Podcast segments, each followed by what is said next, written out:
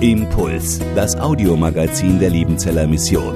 Predigten, Veranstaltungen und Specials weltweit am Leben dran. Impuls zum Nach- und Weiterdenken.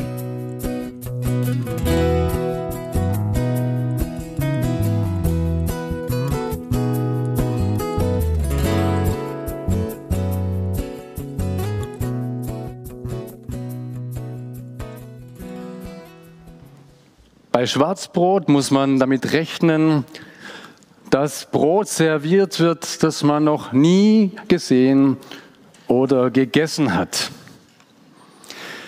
Ihr seid Teil der Amos-Reihe. Heute nochmal und das nächste Mal, übernächste Mal nochmal Amos, der Prophet, der nicht jeden Sonntag in unserem Gottesdienst vorkommt. Und ich gestehe gern ein, dass der Predigtext heute für mich zum ersten Mal Predigtext wird. Und ich glaube, ich habe auch noch keine Predigt darüber gehört. In den Schwarzbrot-Gottesdiensten machen wir neue Entdeckungen über neue Brotsorten. Heute Morgen Amos 7 ab Vers 10. Da lesen wir, da sandte Amazia, der Priester in Bethel, zu Jerobeam, dem König von Israel, und ließ ihm sagen, der Amos macht einen Aufruhr gegen dich im Hause Israel. Das Land kann seine Worte nicht ertragen. Denn so spricht Amos, Jerobeam wird durchs Schwert sterben und Israel wird aus seinem Lande gefangen weggeführt werden. Und Amazia sprach zu Amos, Du Seher, geh weg und flieh ins Land Juda und iss dort dein Brot und weissage das selbst. Aber weissage nicht mehr in Bethel, denn es ist des Königs Heiligtum und der Tempel des Königreichs. Amos antwortete und sprach zu Amazia, ich bin kein Prophet, noch ein Prophetenjünger, sondern ich bin ein Rinderhirt, der Maulbeerfeigen ritzt. Aber der Herr nahm mich von der Herde und sprach zu mir, geh hin und weissage meinem Volk Israel. So höre nun des Herrn Wort. Du sprichst, weissage nicht wieder Israel und eifre nicht wieder das Haus Isaak. Darum spricht der Herr, deine Frau wird in der Stadt zu Hure werden und deine Söhne und Töchter sollen durchs Schwert fallen und dein Acker soll mit der Messschnur ausgeteilt werden. Du aber sollst in einem unreinen Land sterben und Israel soll aus seinem Lande vertrieben werden.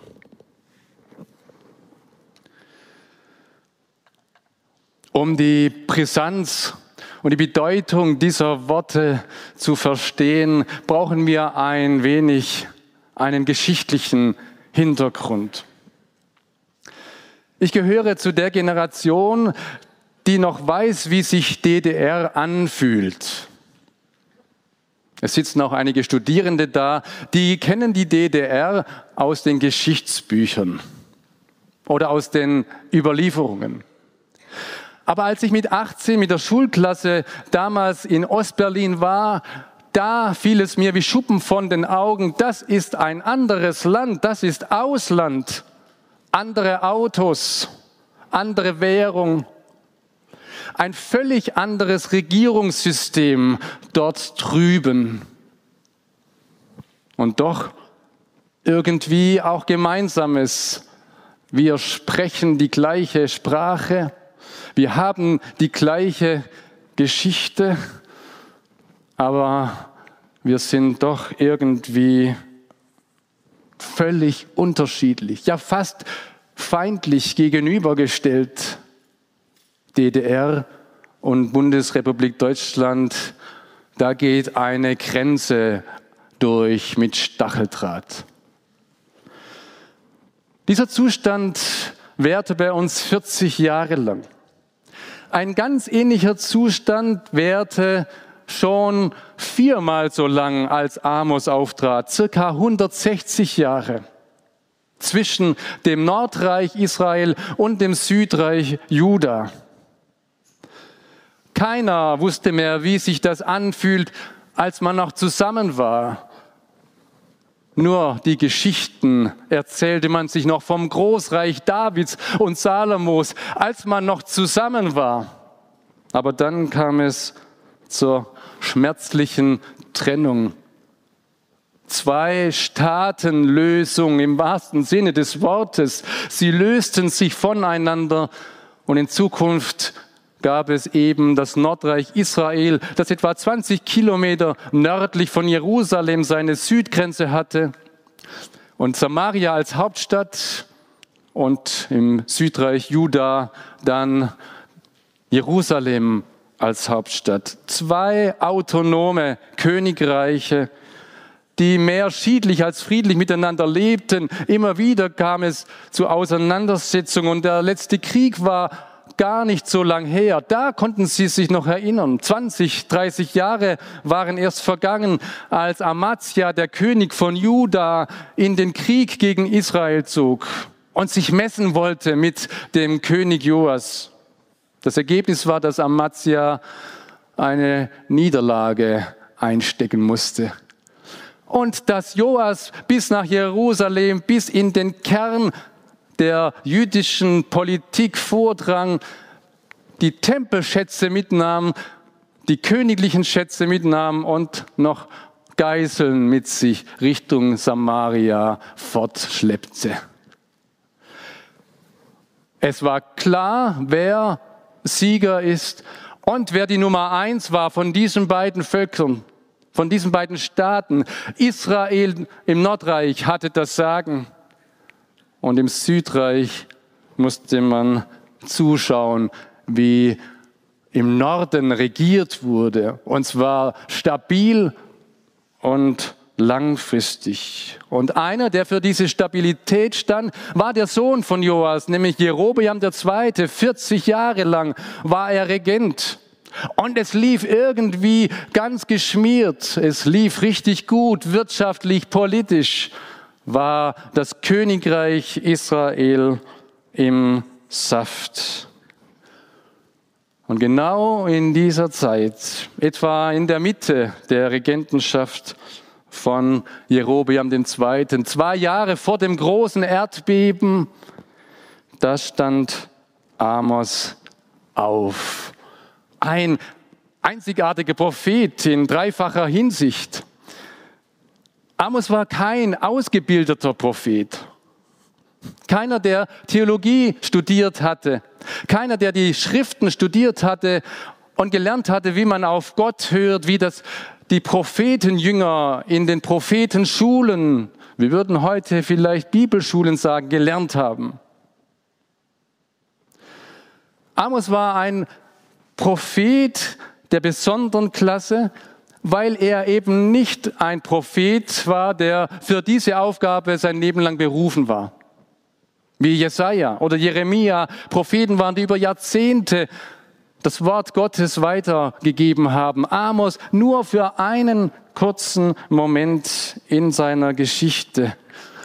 Und was noch besonders war, dieser Amos stammt aus dem Verliererstaat, aus dem Südreich, aus Juda.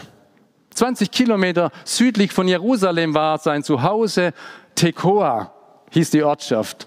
Auf der Berghöhe im judäischen Gebirge, etwa auf der Höhe von Jerusalem, etwa 800 Meter über Meer.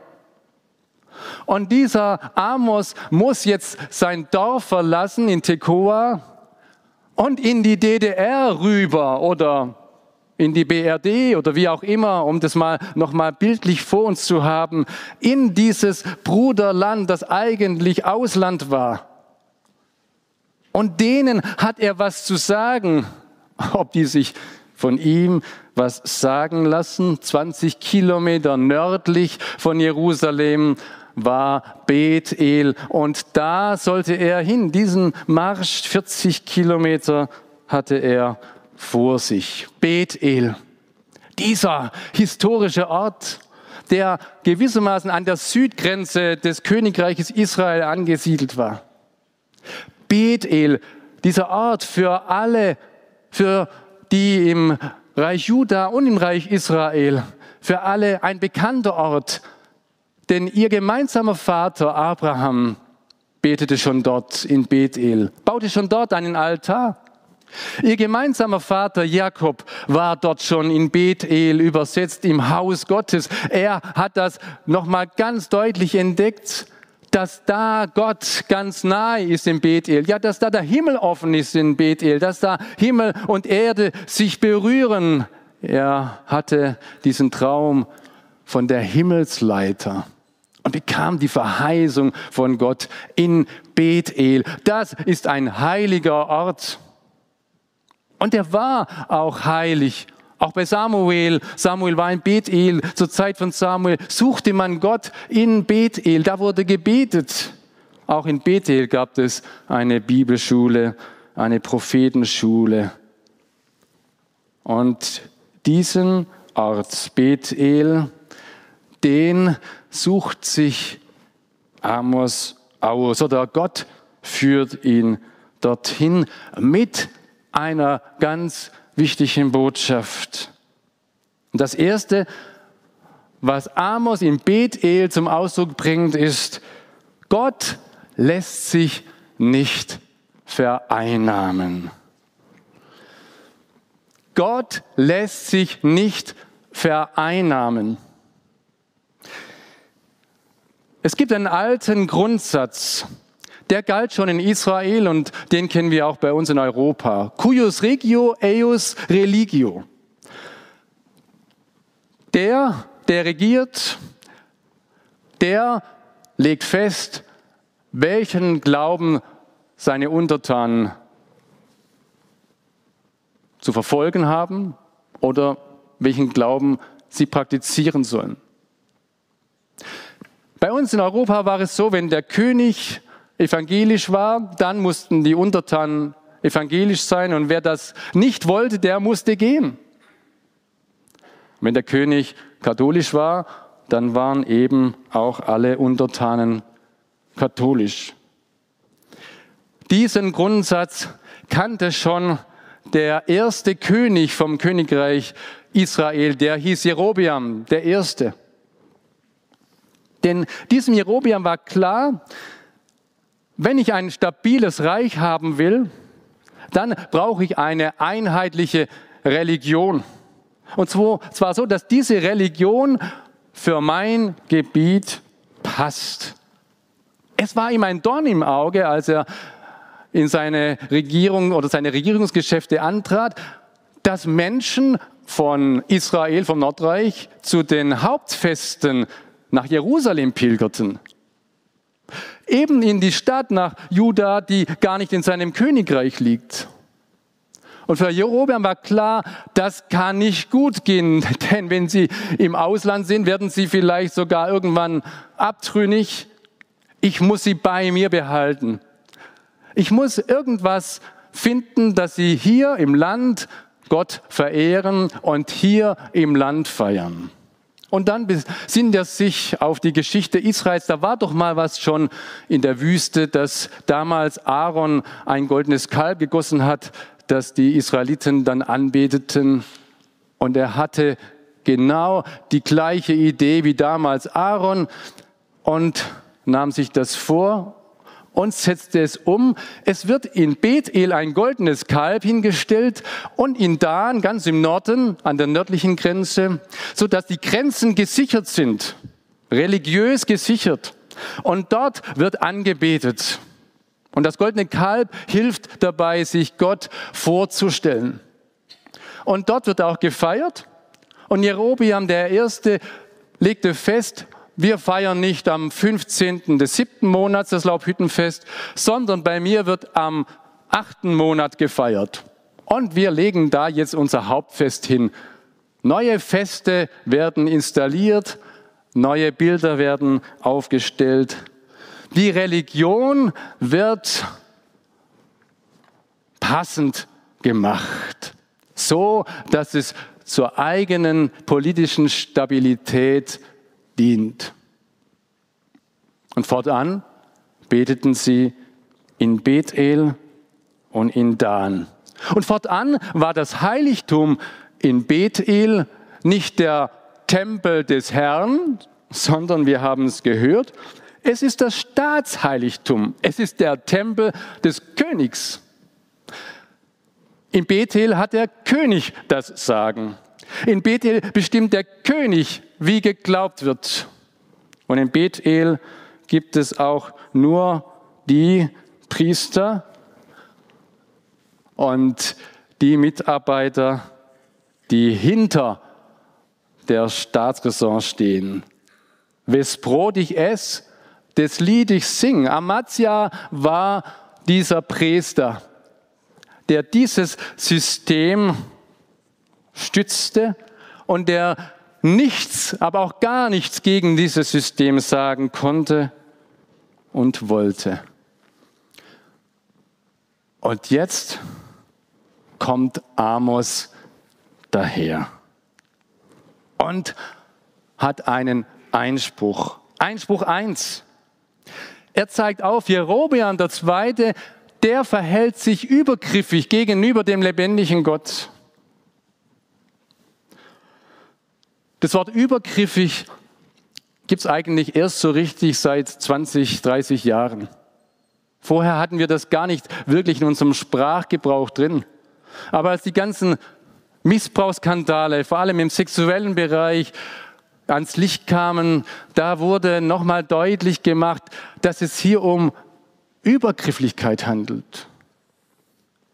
Übergriffig ist einer, der in die Rechte, der in die Bereiche, in die Angelegenheiten eines Dritten eindringt, ohne dafür eine Befugnis zu haben oder ohne gefragt zu werden. Und dann noch mit dem Ziel, sich den anderen gefügig zu machen, den anderen gewissermaßen für eigene Interessen zu vereinnahmen.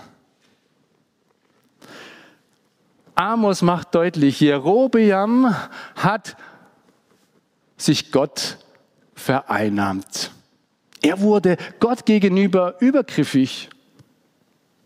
Denn Gott hat das zu machen und zu tun, was er will und nicht umgedreht, dass er das tut, was Gott will. Gott muss seine Politik stützen und nicht er muss das schützen oder stützen, was Gottes Sache ist. Einspruch 2. Amazia, der Priester, übersetzt, der Herr ist mächtig. Ein kleiner Witz am Rande. In diesem Bethel-Geschehen dann auch noch einen zu haben, dessen Name sagt, der Herr ist mächtig. Nein, Jerobiam ist mächtig. Aber Amazia macht dem Amos deutlich, was du hier machst, ist übergriffig. Du kommst daher von Juda und willst uns belehren. Du willst den König belehren. Du willst gegen den König sprechen, gegen das Staatsheiligtum. Das geht gar nicht.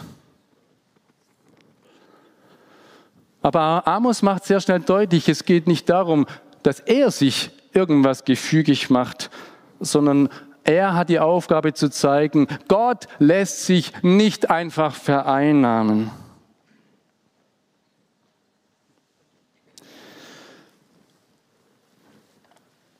Welche Rolle spielt Gott in deinem Leben?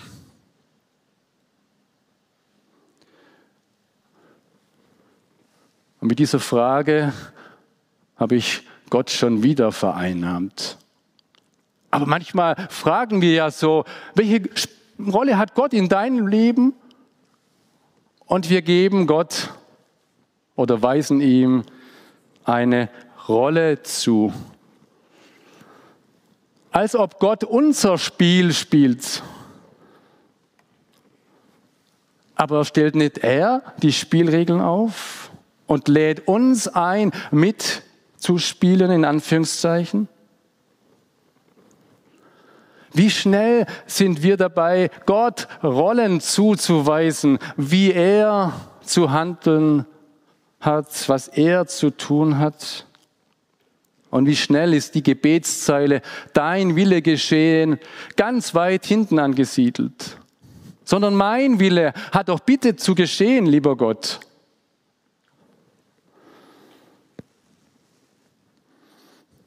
Wir stehen unter der Souveränität Gottes.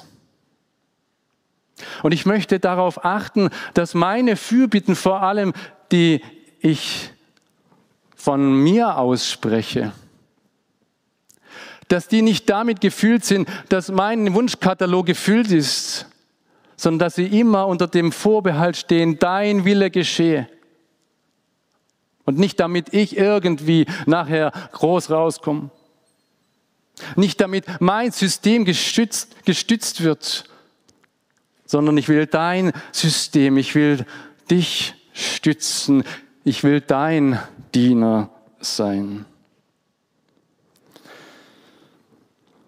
Eine zweite Botschaft, die Amos dort in Bethel weitergibt, die heißt, Gott bekämpft Machtmissbrauch. Wir sind sehr froh, dass wir die Gewaltenteilung eingeführt haben in unsere demokratische Systeme. Dass die Regierung ihr Geschäft vor, vor dem Parlament verantworten muss. Und dass das Parlament eben auch eine Opposition zur Regierung bildet. Und dass es auch noch eine, einen Bereich gibt, eben der Justiz, die den Regierenden und dem Parlament mitteilen, ob das, was sie tun, auch wirklich vor dem Gesetz standhält. Wir brauchen die Gerichtsbarkeit, das Parlament und die Regierung. Wir haben die Gewalten aufgeteilt.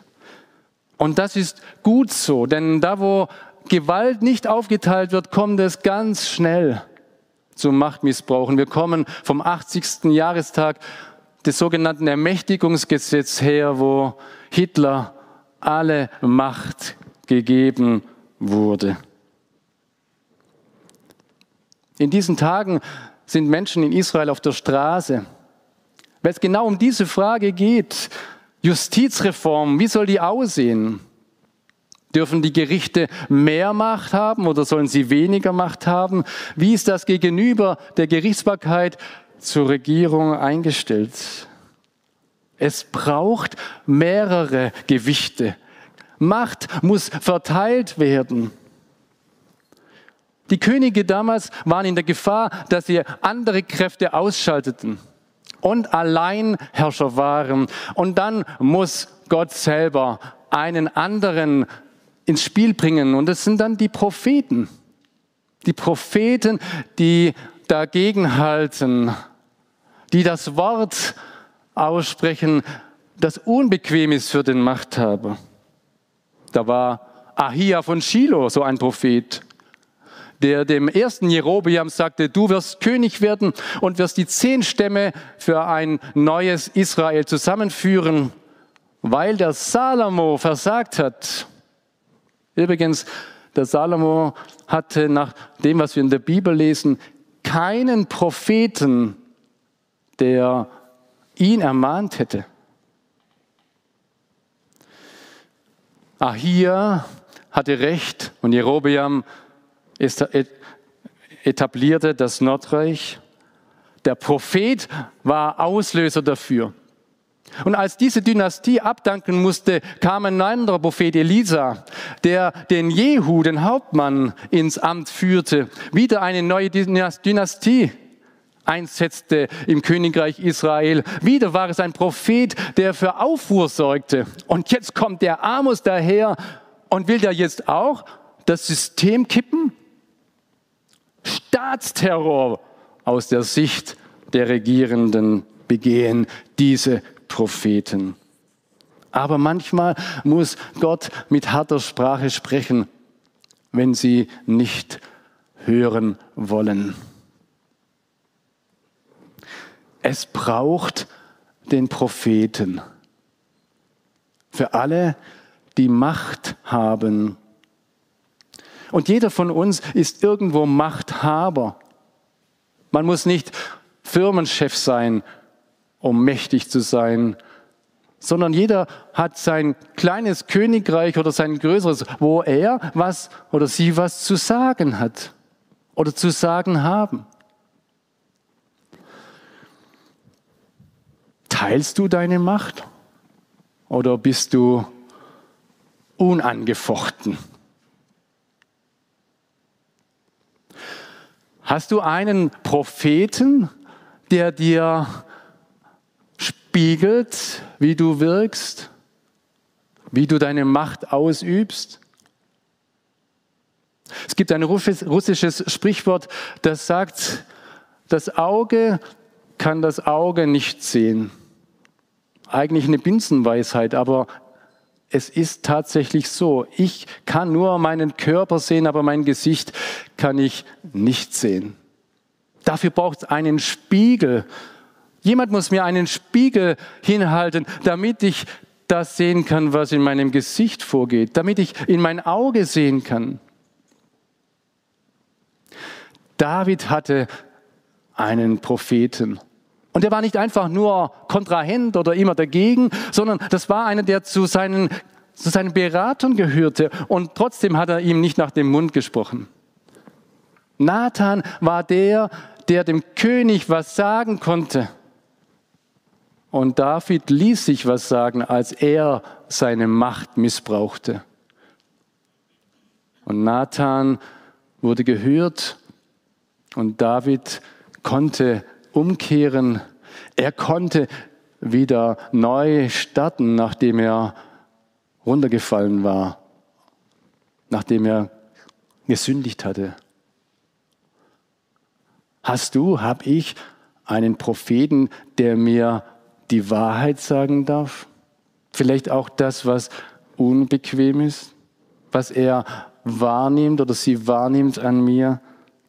Um mir zu helfen, einen Fürsprecher, einen guten Ratgeber, dem nicht egal ist, wie ich lebe, wie ich wirke.